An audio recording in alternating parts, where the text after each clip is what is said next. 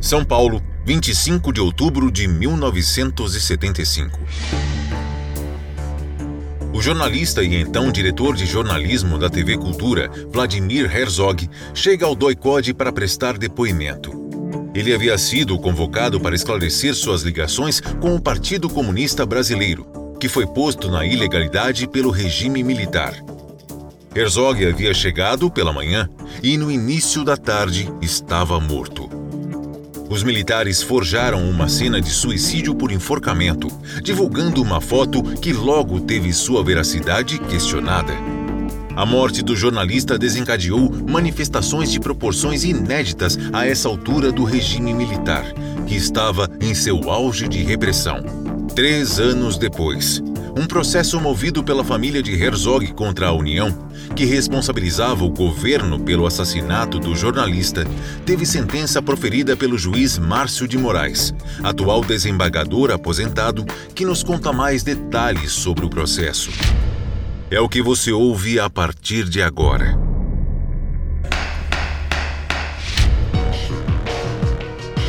Em 1978, Dr. Márcio de Moraes era juiz substituto do tribunal onde o processo corria. O juiz titular responsável pelo caso, Dr. João Gomes Martins, foi impedido de proferir a sentença. O governo suspeitava de que ele condenaria a União devido a estar próximo de se aposentar e, por isso, correr menos risco que seu substituto, que naquele momento estava em início de carreira. Porém, contrariando a expectativa dos militares, Dr. Márcio agiu de forma corajosa e desafiadora, condenando a União pela morte do jornalista. O contexto. Nós estamos em 1976. Eu tomei posse como juiz federal aqui na Justiça Federal de São Paulo em fevereiro de 1976. Estávamos já em 1976, a partir do golpe de 1964, golpe civil-militar de 1964, em plena ditadura militar. Isso, para o juiz, tem uma significação especial, porque a ditadura ela não significa exatamente uma pressão sobre o juiz direta nas suas decisões cotidianas a ditadura tem uma enturragem de repressão que faz com que não haja para o juiz, na maior parte das vezes, obviamente, uma pressão direta das suas decisões, mas que haja, na verdade, um clima de repressão que se estabelece silenciosamente e que todo mundo sabe que existe, no sentido de que as decisões que possam confrontar a ditadura são muito incômodas, quer para o juiz, quer no seio do judiciário. Assim era em 1976, quando eu tomei posse. Haja vista que nós tínhamos aqui em São Paulo uma pleiade de juízes nomeados e nós, alguns poucos, éramos os únicos juízes concursados. É, nós quando eu tomei posse, nós éramos em seis juízes concursados. De modo que, para nós, encontramos, na verdade, um ambiente de camaradagem, sem dúvida, mas havia entre nós o conhecimento que nós vivíamos de uma ditadura, o acompanhamento é, das notícias da ditadura e, portanto, um clima de uma certa repressão velada. Quem decidisse pelo menos no começo, em matérias mais nevrálgicas contra a União Federal, sentia um incômodo. E um incômodo que repercutia principalmente entre os juízes nomeados pelo golpe militar. E como eu tomei posse em 1976, mediaram dois anos apenas entre a minha posse e a sentença do caso Herzog. E o que aconteceu? Eu, antes de tomar posse, eu era advogado liberal, tinha um escritório de advocacia aqui no centro de São Paulo. Quando o Herzog faleceu, eu era apenas um advogado liberal. E eu, pessoalmente, não acreditava muito nas notícias que me diziam que havia tortura e morte de preso político. Não, não levava isso muito a sério, porque não me parecia que era pudesse ser verdade isso aí. Até o dia em que eu entrei no meu escritório e vi que o Vladimir Herzog tinha se apresentado no DOI-COD, aqui de São Paulo, para prestar depoimento. E até pensei comigo, isso vai desmentir, essa apresentação vai desmentir esses boatos, porque ele vai prestar depoimento, vai ser liberado e pronto. E logo no dia seguinte, se não me engano, eu deparo com a notícia do mesmo jornal dizendo que ele tinha morrido no DOI-COD. Aí realmente eu fiquei absolutamente perplexo, porque acabava por denunciar que havia mesmo tortura e morte de preso político. Porque como que ele se apresenta em um dia e um ou dois dias depois ele morre? Uma versão de suicídio muito estranha. Foi aí que, na verdade, para mim, eu tive um choque de cidadania e vi o quanto eu estava enganado e quanto eu estava sendo quase que um inocente útil. Porque eu não acreditava como cidadão que aquilo acontecia e ficou estampado para mim que acontecia assim. Eu não podia imaginar absolutamente que dois anos depois eu seria o juiz do caso Herzog e iria dar sentença do caso Herzog. E como isso aconteceu? O processo do caso Herzog, interposto pela viúva do Herzog, a Clarice Herzog, e seus filhos menores, foi interposto na Justiça Federal de São Paulo e esse processo foi cair na vara em que eu judicava, na sétima vara da Justiça Federal. Foi cair nas mãos do juiz titular da vara, Dr. João Gomes Martins Filho juiz nomeado, de quem eu tenho muitas saudades, porque foi uma pessoa muito importante na minha vida de cidadão. Pois bem, o processo teve a sua tramitação, foi feita audiência de colheita oral de provas, as provas foram reunidas, a instrução foi encerrada e o processo veio concluído para o Dr. João Gomes dar a sentença dele. Até então, eu não tinha nenhuma ideia do que corria no processo. Não conversamos sobre isso. Eu era apenas o juiz substituto de um processo que, com certeza, pensava eu, eu não teria atuação. E o doutor João Gomes, então, entendeu de usar uma faculdade que o Código de Processo Civil de então permitia, nem sei se permite mais, o fato de marcar um dia para leitura da sentença. Ou seja, ele marcou um dia para ler a sentença publicamente. E explica-se por quê. Ele estava às vésperas da aposentadoria compulsória dele. Portanto, ele queria dar a sentença publicamente, numa audiência específica para isso, para em seguida entrar na compulsória e se aposentar e encerrar a carreira de juiz dele. Ocorre que a União Federal, percebendo as circunstâncias da sentença que ia ser dada, circunstâncias de um juiz que estava prestes a se aposentar compulsoriamente, que teria muito mais liberdade de dar essa sentença que pudesse ser contrária eventualmente à União e entrar com mandado de segurança para que o juiz, Dr. João Gomes, não pudesse dar a sentença. Algo absolutamente inusitado nos anais da, do Poder Judiciário de qualquer país civilizado. E obteve a liminar a União Federal. E Dr. João se viu, pois, impossibilitado, por ordem judicial, de dar a sentença. E foi aí que Dr. João me chamou ao gabinete dele, me mostrou o que estava acontecendo e me disse que queria cumprir a liminar.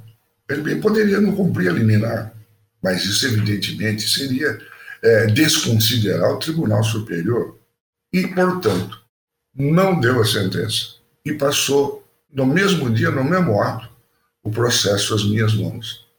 E eu me vi, então, do dia para a noite, como o juiz daquele processo. O julgamento.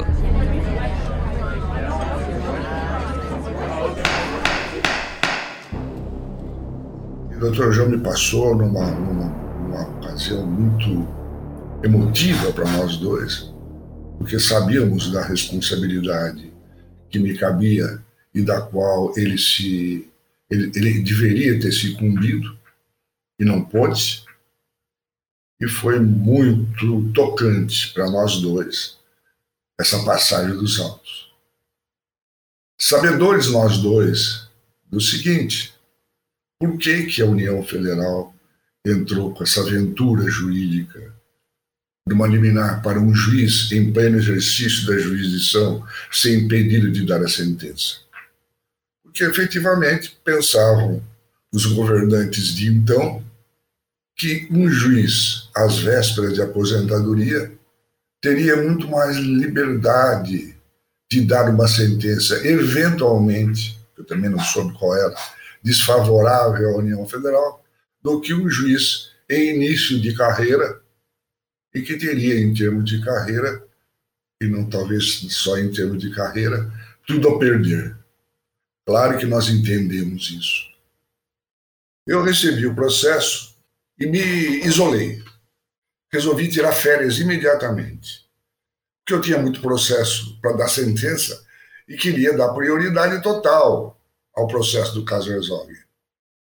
Fiquei uma semana pensando no processo, pensando naquele verdadeiro drama que ocorreu, até tomar fôlego e começar a pensar em como me conduzir.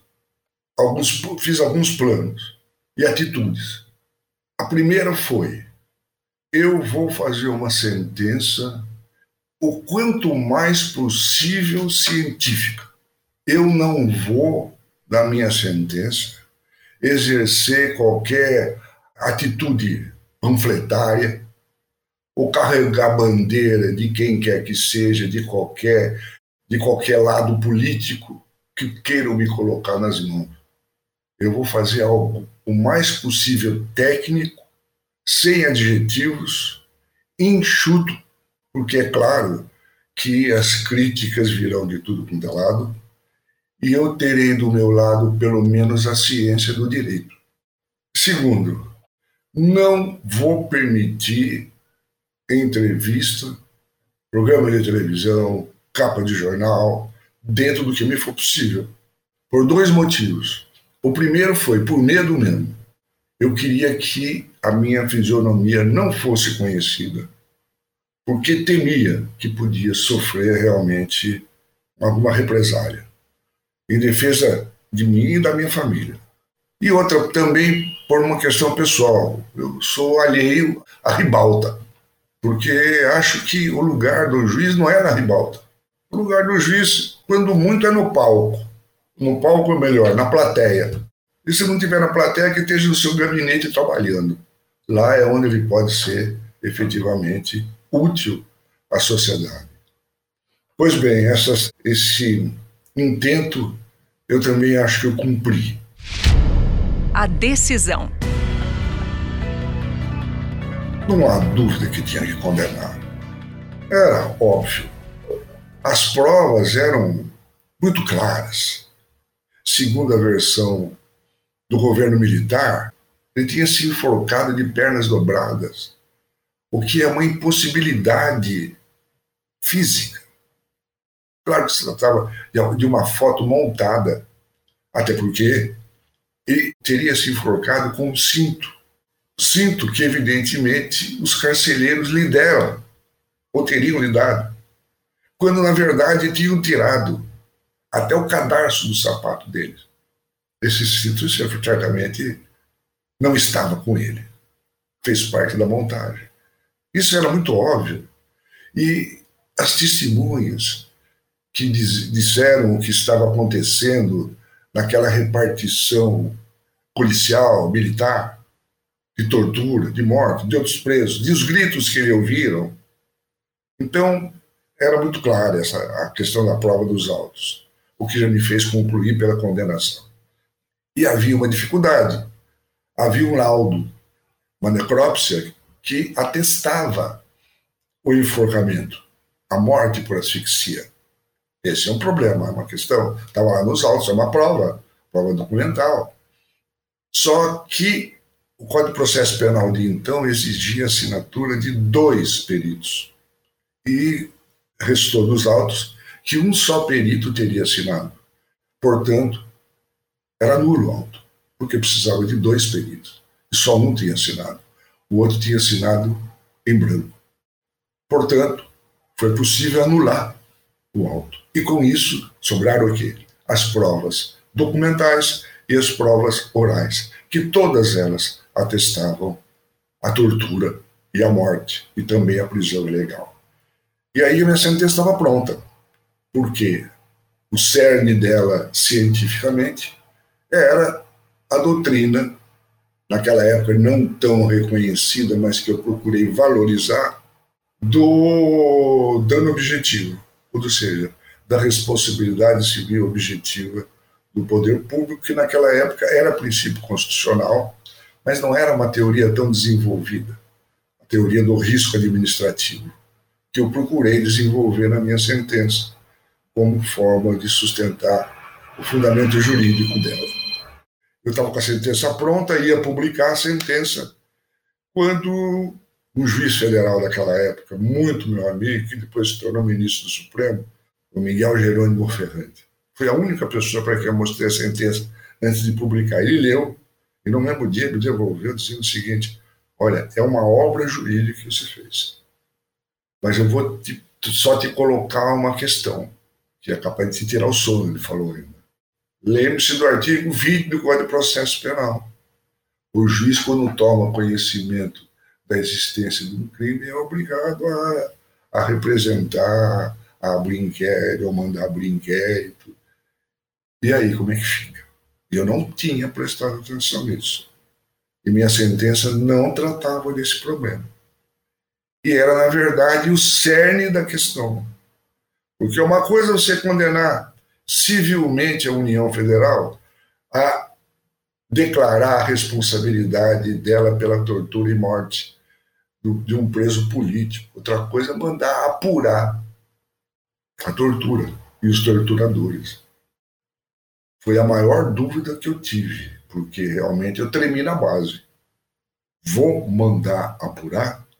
Depois já de ter condenado a União, depois de idas e vindas da minha consciência, eu vou mandar sim. E mandei. No final da sentença, eu mandei oficiar. E interessante notar, coisa que eu não esperava, que ninguém tomou muito conhecimento dessa parte final da sentença, que mandava apurar. Eu pensei que isso fosse dar muito, muita discussão e muita repercussão. E curiosamente não deu.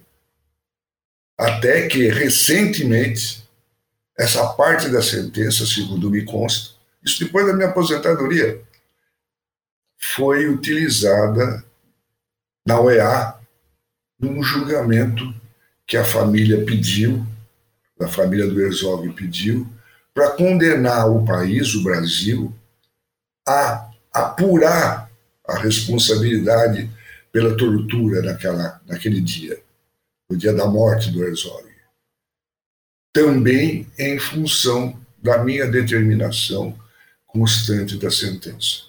Porque de lá até esse julgamento, eu não sei agora, porque também o Brasil não cumpriu uma determinação judicial.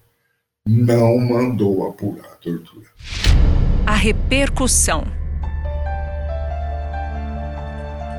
Da repercussão da sentença, eu também procurei me esquivar. A minha obrigação tinha sido feita, eu fiz da melhor forma possível, eu tinha consciência disso, e portanto ela não me pertencia mais, porque eu também queria que a repercussão fosse da sociedade. Ela que teria eventualmente da imprensa e da mídia em geral que teria que repercutir isso para que essa sentença pudesse ter influência, alguma influência na história da justiça brasileira. E certamente teve. Né? Mas não posso deixar de registrar a minha inconformidade, meu inconformismo, melhor dizendo, com o que eu veio a ser feito depois, não na minha sentença, mas pelo Supremo Tribunal Federal. Quando julgou a lei de anistia e deu pela constitucionalidade da lei de anistia, inclusive no que respeita a não punição de torturador. Me parece que isso foi um engano, um engano terrível do Supremo Tribunal Federal, na minha visão, que prejudicou não a minha sentença, mas toda a luta brasileira pela punição e pelo registro histórico de punição contra a tortura. Foi, na verdade, quase que um aval para que situações como essa pudessem de certa forma, vir a acontecer no futuro, infelizmente. E hoje, veja só como isso é verdadeiro. E como esse engano do Supremo foi tão difícil para a vida brasileira. Hoje se fala em tortura de uma forma inconsequente e corriqueira. A tortura está aí, existente na nossa vista cotidiana. O que se pratica hoje nas prisões brasileiras? Aquilo que a gente vê nas prisões brasileiras hoje não é pena de privação de liberdade, é tortura. Quando se põe numa cela que cabe dois, vinte, ou coisas piores. E é cotidiano, está na vista de todos nós. Qual é o político hoje que nessa, nessa campanha para ser presidente da República, por exemplo, diz: eu vou acabar com essa tortura, eu vou tentar minorar o que ocorre nas nossas prisões, porque é de lá que saem os monstros que nos que tiram a liberdade e a integridade física dos nossos semelhantes. Ninguém fala nisso. Isso, se alguém falar, não vai ser eleito. Porque a tortura ainda reverbera no nosso inconsciente coletivo como algo cotidiano. Vou fazer apenas uma comparação bem simplória. No meu tempo, nós sabíamos que nós estávamos numa, ditadura. A ditadura era fardada. Então nós sabíamos, nós vivemos numa ditadura. O que nós temos é que, dentro do direito, nos contrapormos, lutarmos, lutarmos contra a ditadura, em prol de, de, de liberdades democráticas. Hoje, a ditadura é disfarçada, ela é colocada como se fosse uma luta em prol da democracia. E como se ela não tivesse nunca existido toda essa repercussão de manifestos, de ordens de serviço do governo federal, no sentido de que a ditadura não existiu. Ou se existiu, foi benéfica. Ou se foi benéfica e tem ainda os, os torturadores que são heróis. Ora, o magistrado hoje em dia precisa estar muito atento a essas mentiras institucionais, para que saiba que tem uma missão. Tem uma missão, que é a missão de contrastar toda e qualquer ditadura, seja disfarçada, seja fardada, ou seja meramente civil. A ditadura é antidemocracia. E a luta da democracia está no uso da Constituição Federal, a qual nós devemos realmente jurar defender, porque ela é a liberdade que podemos esperar para nós e para os nossos filhos e netos. A sentença proferida pelo desembargador Márcio Moraes foi um marco na história do regime militar, sendo a primeira decisão da justiça comum que desafiava as medidas de repressão com desdobramentos importantes também para a família de Herzog, que recebeu anos depois um novo atestado de óbito com a real causa da morte, A sentença foi marcante para a carreira do então jovem juiz.